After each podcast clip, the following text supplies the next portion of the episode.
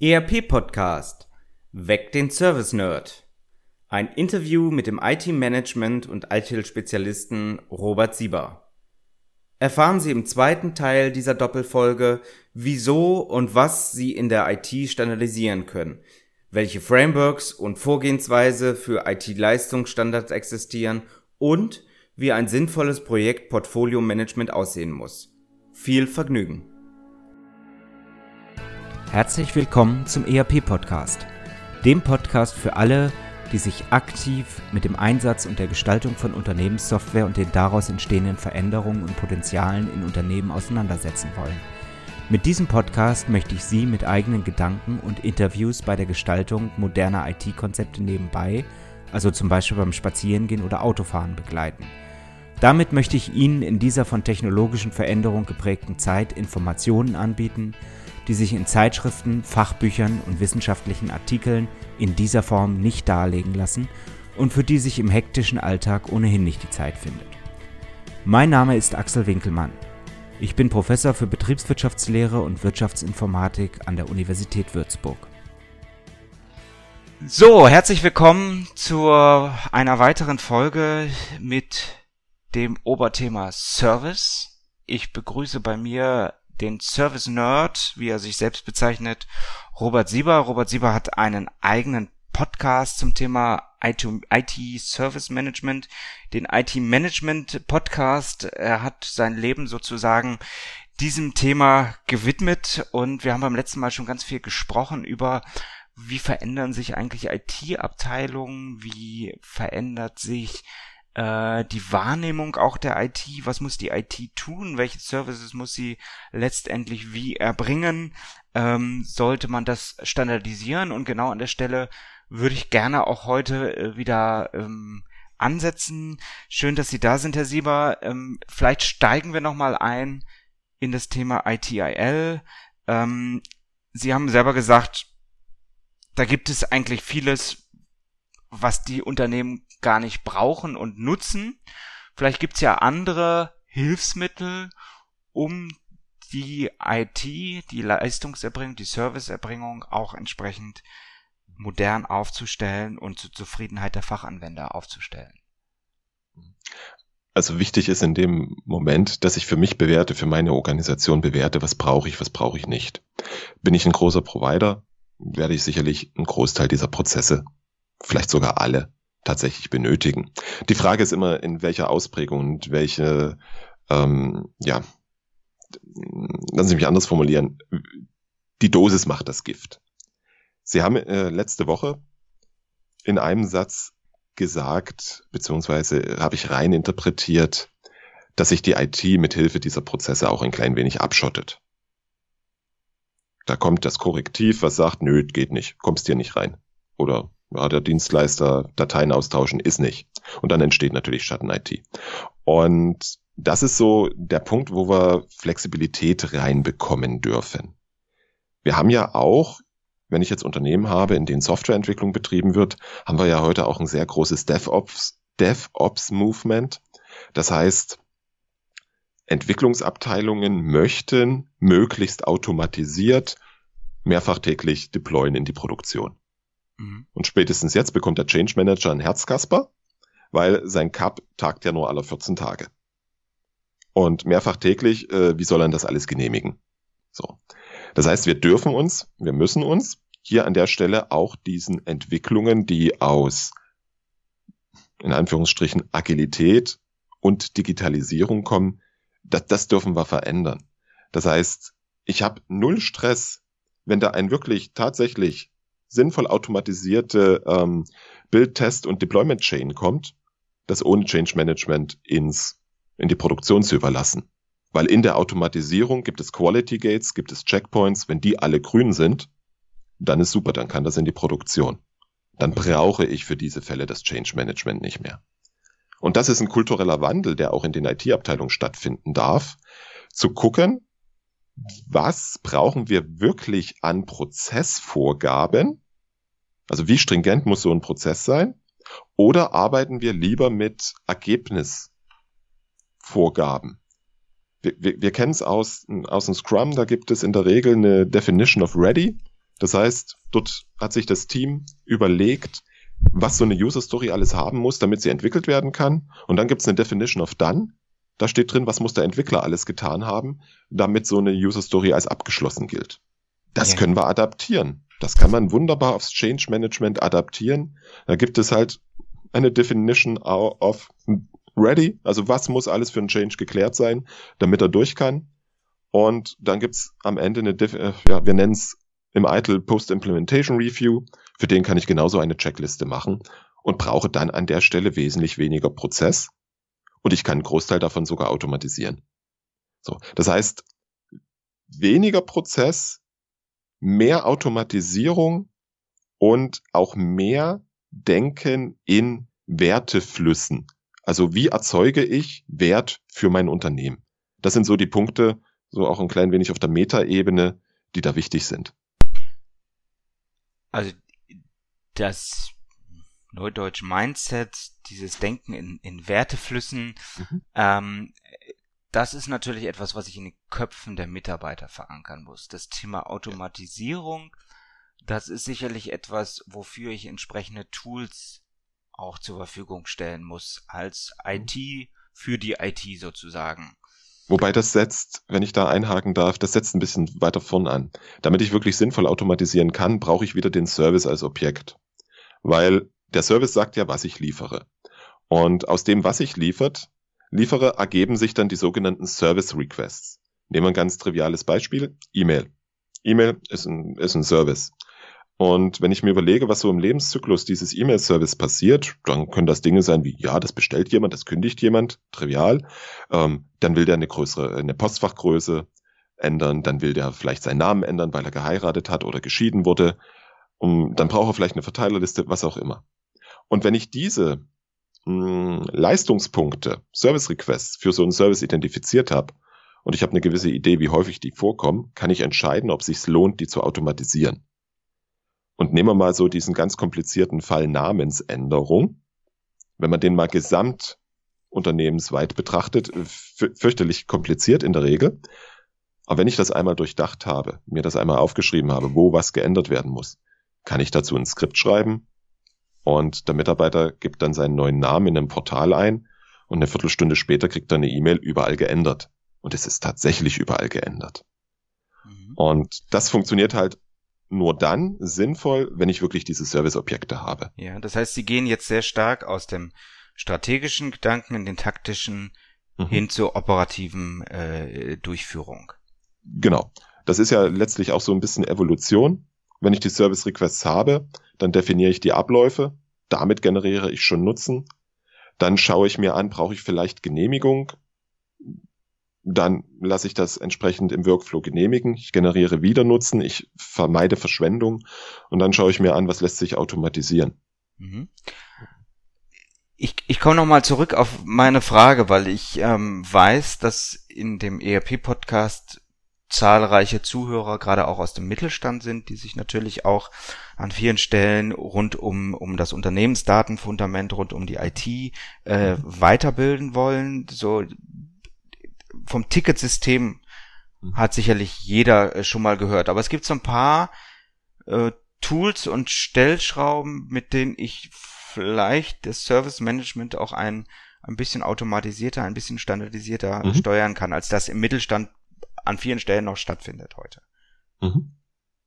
Ja, und der, der, der, Schlüssel dazu ist ein Punkt, wo sich dann, wo, wo sich der Nutzer alle seine IT-Services, aber gerne auch alle seine Unternehmensservices bekommt.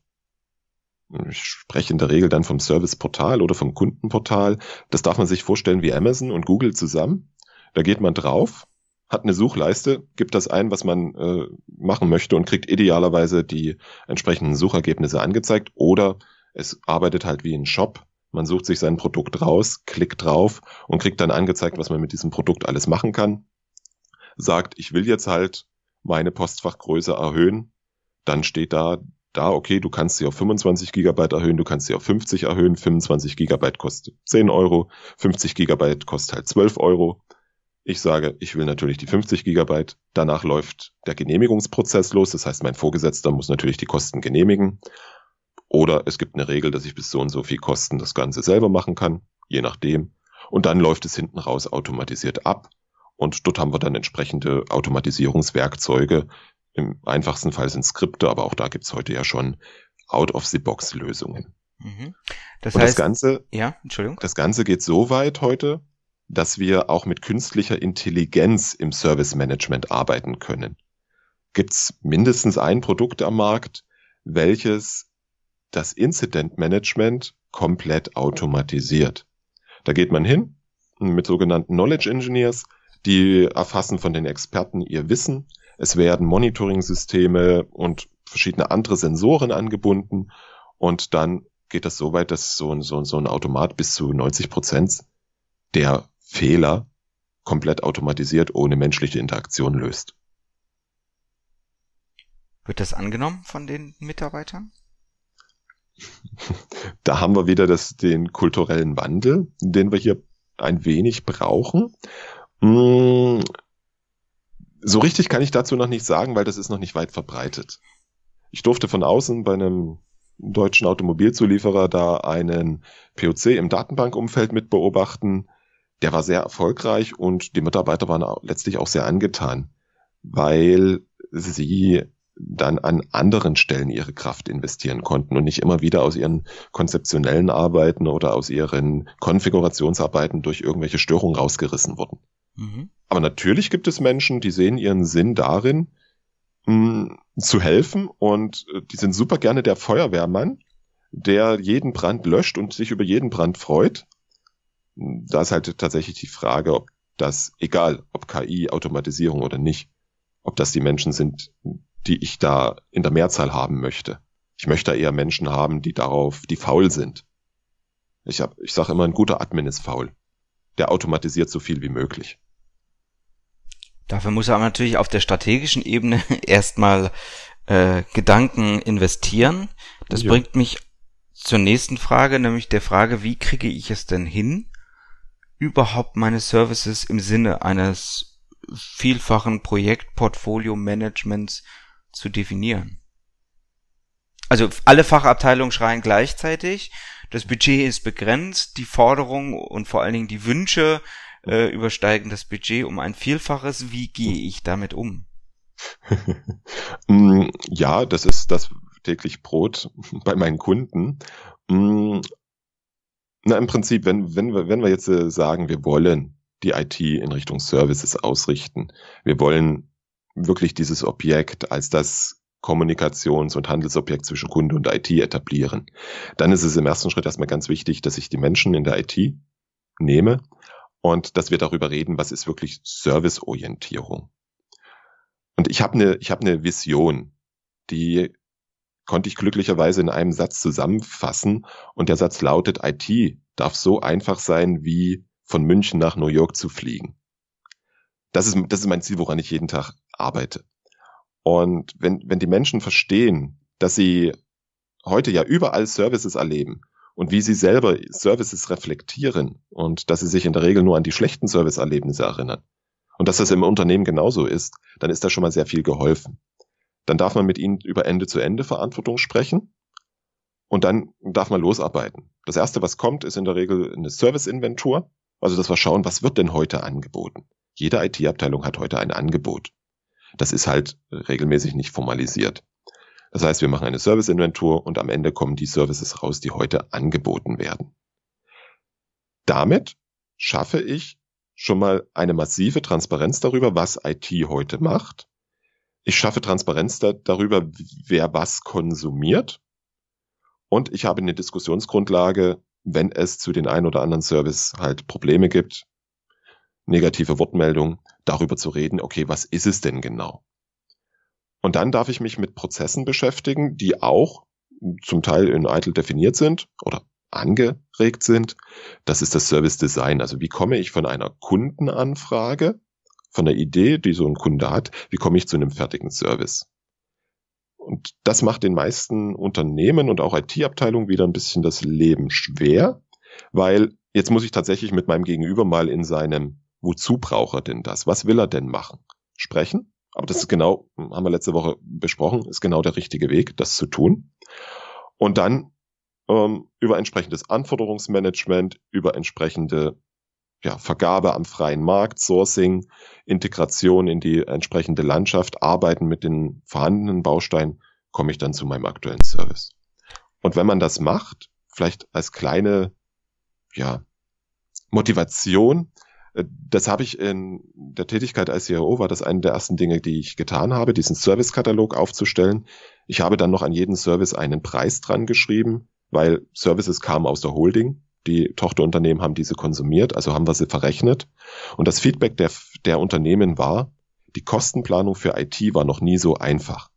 Weil wir wussten, wer was konsumiert, wir wussten, was es kostet. Und wenn wir planen, dass wir im Juli drei neue Leute einstellen, wissen wir, wie im Juli die IT-Kosten steigen. Mhm.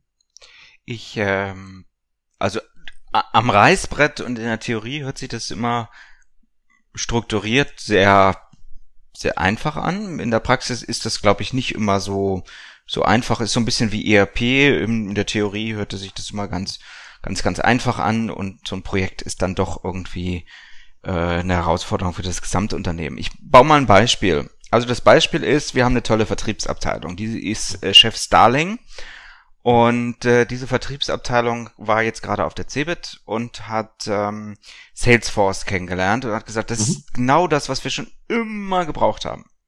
Ja. Mhm. Parallel laufen bei Ihnen in, in der IT aber die Vorbereitungen für ein ERP-Projekt, was im nächsten Jahr äh, in den Rollout gehen soll, wo auch ganz viel äh, Customer Relationship Management Funktionalität, CRM Funktionalität bereits in dem ERP-System drin ist und sie wissen eigentlich auch, dass mhm. die Fachabteilungen gar nicht mehr als das, was im ERP-System ist, plus minus benötigen, aber sie, sie kriegen jetzt diesen Druck aus den Fachabteilungen. Den kriegen sie mhm. einerseits in der Kantine richtig selber zu spüren, andererseits kriegen sie den aber auch subtiler noch hintenrum als die blöde IT-Abteilung kann wieder nicht da steckt ja die Annahme drin, dass ich äh, im Vorfeld des Projektes ja nicht mit der Vertriebsabteilung gesprochen habe. Ja, aber sie kennen ja so die Ewiggestrigen sozusagen, ja, hm. also die, die sowieso nur halb zuhören, die auch kein Verständnis aufbringen für andere Fachabteilungen, die ihr eigenes Ding sehen und vor allen Dingen äh, gerade Vertriebsabteilungen funktionieren ja nicht auf Basis eines ähm, fest definierten Gehalts, sondern vielfach auch über Boni. Und die sind natürlich aus diesem Boni-Gedanken sehr stark interessiert daran, sofort das zu kriegen, was sie brauchen, um den, den Bonus zu erhöhen.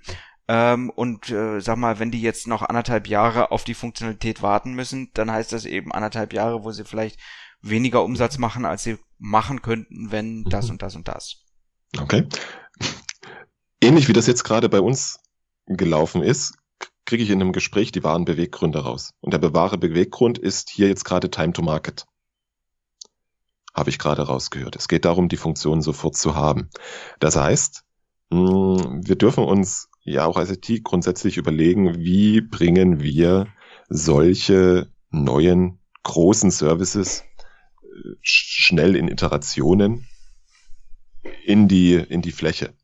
Und wenn das tatsächlich das Problem ist, dass der Vertrieb an diesen Funktionen hapert und, die, und mein internes Netzwerk, der Vertriebsleiter in diesem Moment, wir uns einig sind, dass das wichtig ist, dann ist das etwas, was man im Laufe eines Projektes auch wieder äh, umpriorisieren kann. Wo wir einfach immer gucken müssen, egal ob das jetzt IT-Projekte sind oder andere Projekte sind, dass wir gucken müssen, mit welchen Features, mit welchen Teilen des Projektes können wir so früh wie möglich Wert liefern. Jetzt kommt natürlich erschwerend hinzu, dass so ein ERP ja nicht nur CRM-Funktionalität hat, da ist auch Lagerfunktionalität drin, da ist Produktionsplanung drin, was auch immer. Ähm, und jetzt natürlich eine Abstimmung zwischen den einzelnen Ressorts stattfinden muss. Und es gegebenenfalls irgendwo, ne, was heißt gegebenenfalls, irgendwo gibt es den Lenkungsausschuss, der am Ende entscheidet. Service hin oder Service her, egal wie wir es nennen, bei großen, komplizierten, komplexen Projekten sind es letztlich irgendwie Mehrheitsentscheidungen, die dann sagen, das liefern wir dann und das liefern wir später. Mhm. Wir haben ja noch eine Herausforderung. Wir haben ja nicht nur die Funktionalität, die von den Abteilungen gefordert wird, sondern wir haben ja auch zunehmend die Frage, machen wir das eigentlich selber? Mhm. Oder lagern wir das das große Thema Cloud, mhm. an irgendeinen Drittanbieter aus. Wie gehe ich mit diesem Problem um? Wonach entscheide ich das? Mm, na, erstmal ist grundsätzlich für eine Auslagerung ganz, ganz wichtig, dass ich die Leistung, die ich auslagern will, beschreiben kann. Das ist wieder ein Punkt, wo mir ein definierter Service hilft. Ich nehme wieder ein Beispiel. Ähm, beim Onboarding einer weiteren Firma kam die Frage auf, oh, sind das hier überhaupt Marktpreise?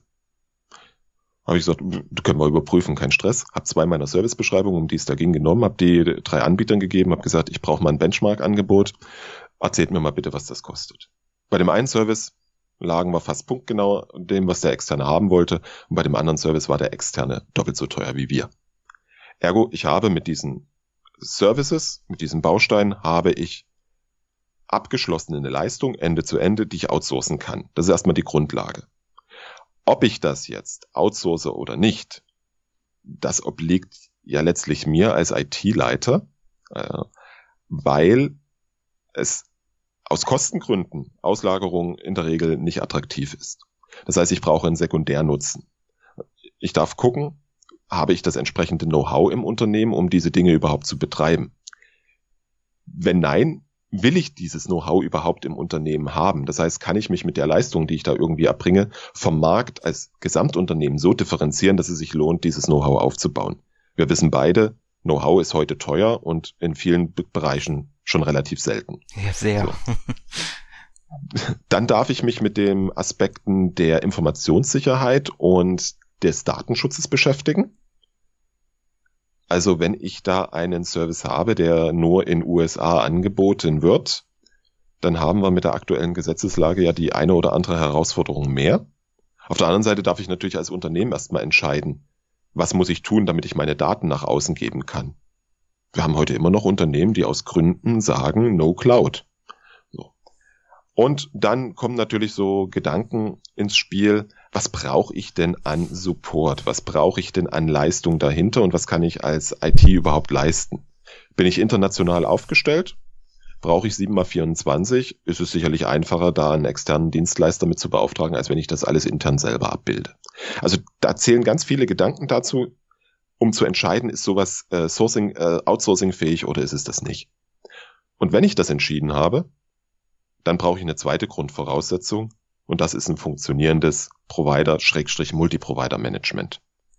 Weil es ist nicht damit getan, eine Leistung zu beschreiben, einen Vertrag zu schließen und zu sagen, du machst das jetzt, sondern die Integration der verschiedenen Provider, der verschiedenen Zulieferer in meine Servicekette ist ein entscheidender Erfolgsfaktor. Weil ansonsten passiert genau das, was Sie vorhin mit dem Drucker beschreiben, äh, was Sie mit dem Drucker beschrieben haben. Dass Provider A sagt, nö, an mir liegt's nicht. Provider B sagt, oh, ich kann es jetzt auch nicht finden, fragt mal bei C nach. Also es ist ja ein sehr, sehr komplexes Thema, das Ganze. Ähm, wenn ich mir jetzt so, ein, so ein mittelständisches Unternehmen vorstelle, ich habe immer dieses schöne Beispiel vom Stahlhandel. Wenig IT irgendwo, man braucht dann doch ein bisschen, weil E-Mail hat man ja auch und hier noch was und die FIBU und so weiter und so fort. Also es sind dann doch irgendwann zwei, drei, vier Mitarbeiter. Ähm, mhm. Das sind häufig Eigengewächse im Sinne von, die haben ihre Ausbildung schon im Unternehmen gemacht. Manchmal kommen sie noch nicht mal selber aus der IT-Richtung, sind da irgendwie dann so reingewachsen, weil sie die mhm. Webseite betreut haben und so weiter und so fort.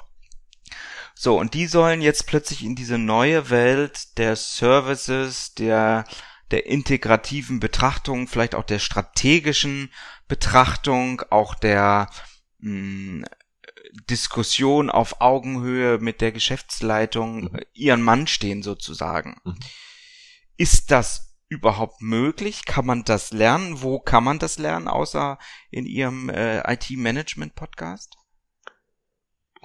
Ich stelle jetzt mal eine Gegenfrage, auf die ich nicht wirklich eine Antwort erwarte. Was ist die Alternative dazu? Hm, es kommt an der Stelle aus, aus meiner Sicht, aus meiner Erfahrung kommt es tatsächlich darauf an, was möchte ich als Mensch? Wir haben Menschen in der IT, die sind glücklich damit, ihre Systeme zu administrieren. Und das ist völlig in Ordnung, das ist gut so, weil die brauchen wir die sind vielleicht irgendwann nicht mehr im Anwendungsunternehmen angestellt, sondern eher bei den Providern. Aber wir brauchen die, weil irgendjemand muss das irgendwo betreiben. Zumindest noch eine gewisse Zeit. So. Und dann habe ich Menschen, die sich tatsächlich lieber um Kunden kümmern, die sich lieber um Geschäfte kümmern, äh, um, um Geschäftsprozesse meine ich, die sich lieber um die Schnittstelle zwischen IT und Business kümmern. Und diese Menschen darf ich all, äh, entweder ins Unternehmen reinholen oder ich darf sie mittel- und langfristig entwickeln. Also das ist etwas, das funktioniert auch, glaube ich, nicht von heute auf morgen. Und was da aus meiner Sicht ganz wichtig ist, dass diese Menschen ihren Blick weiten. Also, dass sie sich Vertrieb anschauen. Was gibt es da für Ideen? Was gibt es da für Gesprächsführungstechniken? Hm, alles, was dazugehört. Marketing, die sich mit Dingen wie Design Thinking oder Service Design Thinking ganz konkret beschäftigen, die sich mit Werkzeugen wie einer Business Model Canvas, einer Value Proposition Canvas oder der von mir adaptierten IT Service Canvas als Werkzeuge beschäftigen, die sich mit Rhetorik, mit Gesprächsführung beschäftigen.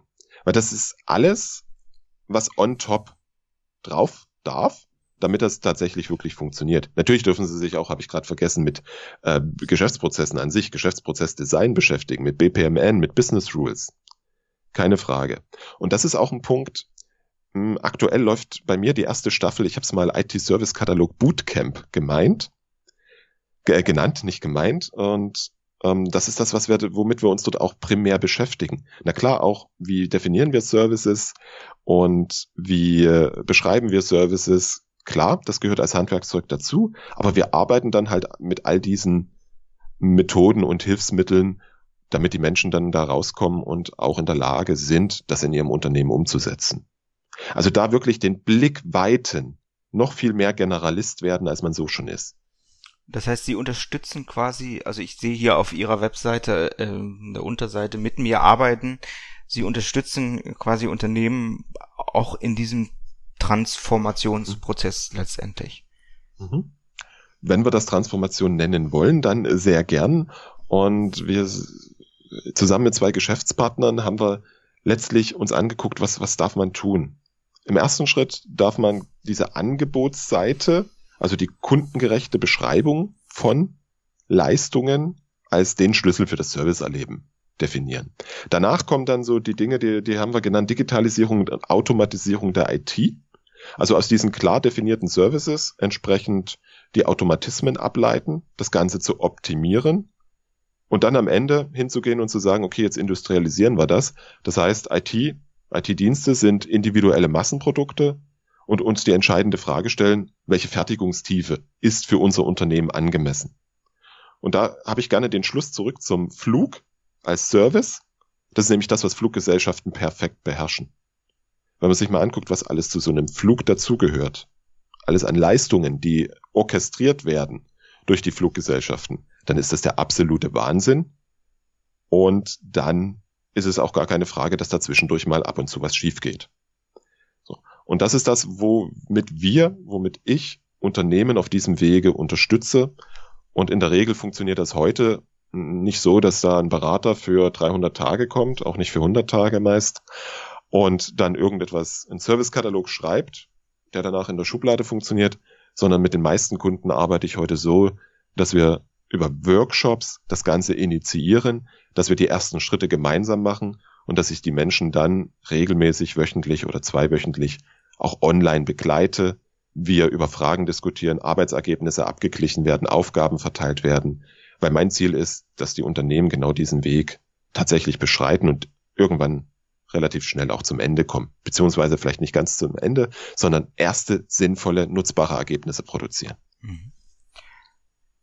Ich glaube, das ist ein wahnsinnig hilfreiches Angebot, was Sie da haben. Das ist natürlich kein ganz kostenloses Angebot. Dafür gibt es ja so etwas wie auch Ihren Podcast, aber ein wahnsinnig hilfreiches Angebot, weil ich gerade auch im Mittelstand unglaublich viele Unternehmen sehe, die vor der Komplexität ein bisschen kapitulieren.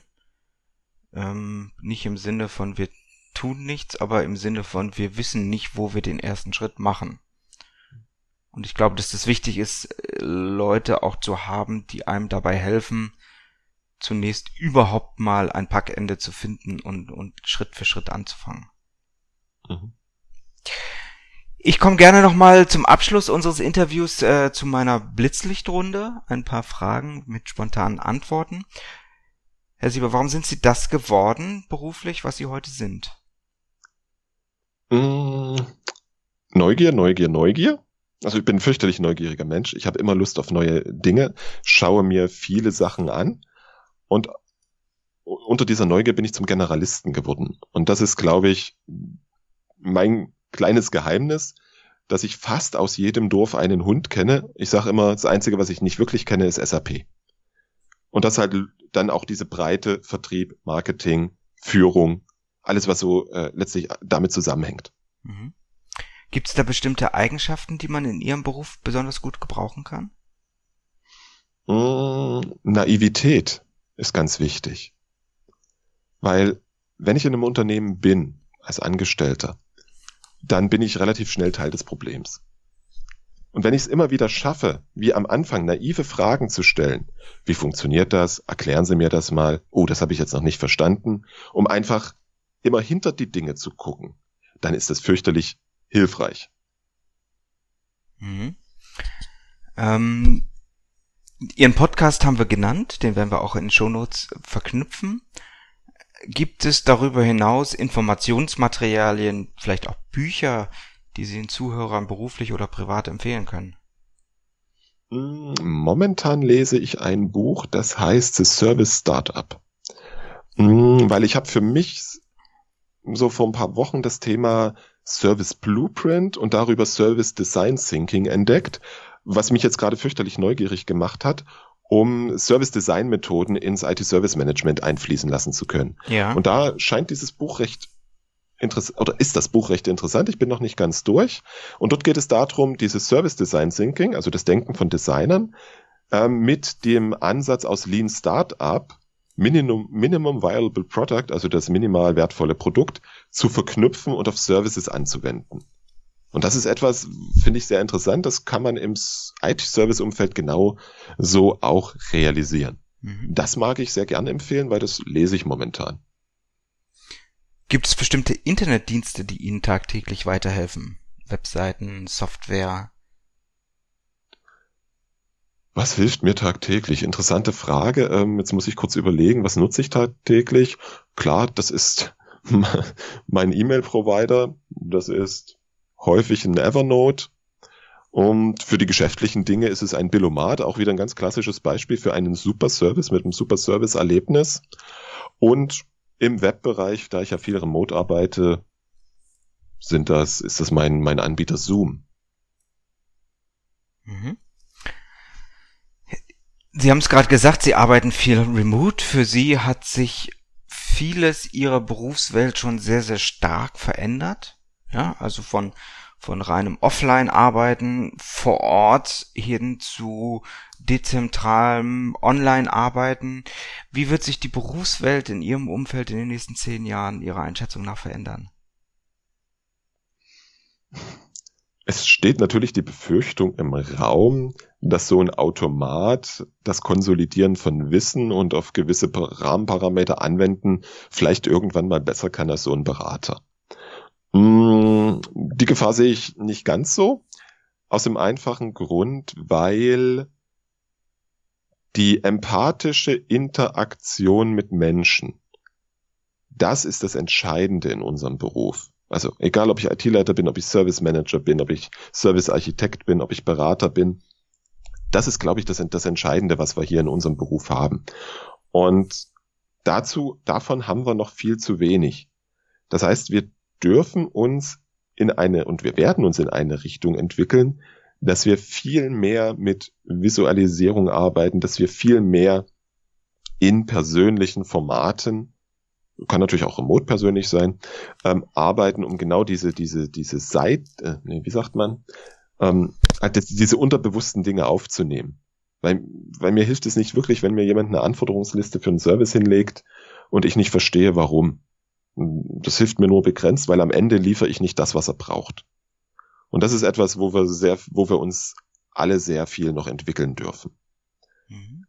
Ja, keine Ahnung, was da noch kommt wenn Sie jetzt auf Unternehmenssoftware, also aus meiner Richtung natürlich insbesondere ERP schielen, mhm. wo sind da ganz besonders die Herausforderungen heute und zukünftig? Da habe ich ja trotz unseres Gespräches ähm, ja immer noch irgendwie die Hoffnung, dass wir es hinbekommen, dass wir das Thema Parametrisierung und Customizing irgendwie von dem Kern der Software so weit trennen können, dass ein Releasewechsel nicht mehr quasi die Kosten eines Neuprojektes bedeutet. Und dass wir da durch Nutzung von Cloud-Technologien, durch die Nutzung von Container-Technologien oder was auch immer für Technologie, die dahinter kommt, dass wir tatsächlich von Konzepten wie DevOps, also eines schnellen, mehr, mehrfach täglichen oder mehrfach wöchentlichen Deployments und damit einer schnellen Time to Market wirklich profitieren können. Weil ich habe und ich habe Unternehmenssoftware immer als relativ starr empfunden und das ist heute noch genau so. Und Cloud löst es für mich noch nicht so auf. Da habe ich Hoffnung. Mhm. Ich bin sehr, sehr gespannt. Ich möchte mich für heute ganz, ganz herzlich bei Ihnen äh, bedanken. Wie gesagt, Ihre Webseite, Ihre Kontaktdaten werden wir entsprechend in den Shownotes äh, verlinken. Wie immer, die letzten Worte gehören natürlich unserem Gast. Ich darf nochmal Danke sagen und äh, ja, fand, wir haben hier eine, eine, einen spannenden Wrap-up um das Thema IT-Management, äh, IT-Service-Management äh, gespannt. Herzlichen Dank Ihnen, Herr Sieber. Herr Winkelmann, ich danke auch, dass ich bei Ihnen sprechen durfte. Und wenn ich etwas mit auf den Weg geben darf, dann ist das der Punkt, eine IT, die sich um den Service ausrichtet und den Service als Mittelpunkt ihres Handelns sieht, die wird es auch in Zukunft geben. Und damit werden sich viele Dinge lösen. Und das garantiere ich, der Weg dahin ist nicht schmerzfrei. Aber die Schmerzen lohnen sich. Ihnen hat der ERP-Podcast gefallen und Sie konnten wertvolle Erkenntnisse gewinnen? Dann würde ich mich über eine Bewertung auf iTunes freuen, damit auch andere von diesem Podcast erfahren können. Eine Anleitung für die Bewertung finden Sie auf www.erp-podcast.de. Dort finden Sie auch weitere Hinweise, Links und Aktualisierungen zu dieser Folge. Das war der ERP-Podcast für alle, die sich aktiv mit dem Einsatz und der Gestaltung von Unternehmenssoftware und den daraus entstehenden Veränderungen und Potenzialen in Unternehmen losgelöst von Fachzeitschriften, Büchern und wissenschaftlichen Veröffentlichungen, zum Beispiel beim Spazierengehen oder Autofahren, auseinandersetzen wollen. Mein Name ist Axel Winkelmann. Ich bin Professor für Betriebswirtschaftslehre und Wirtschaftsinformatik an der Universität Würzburg.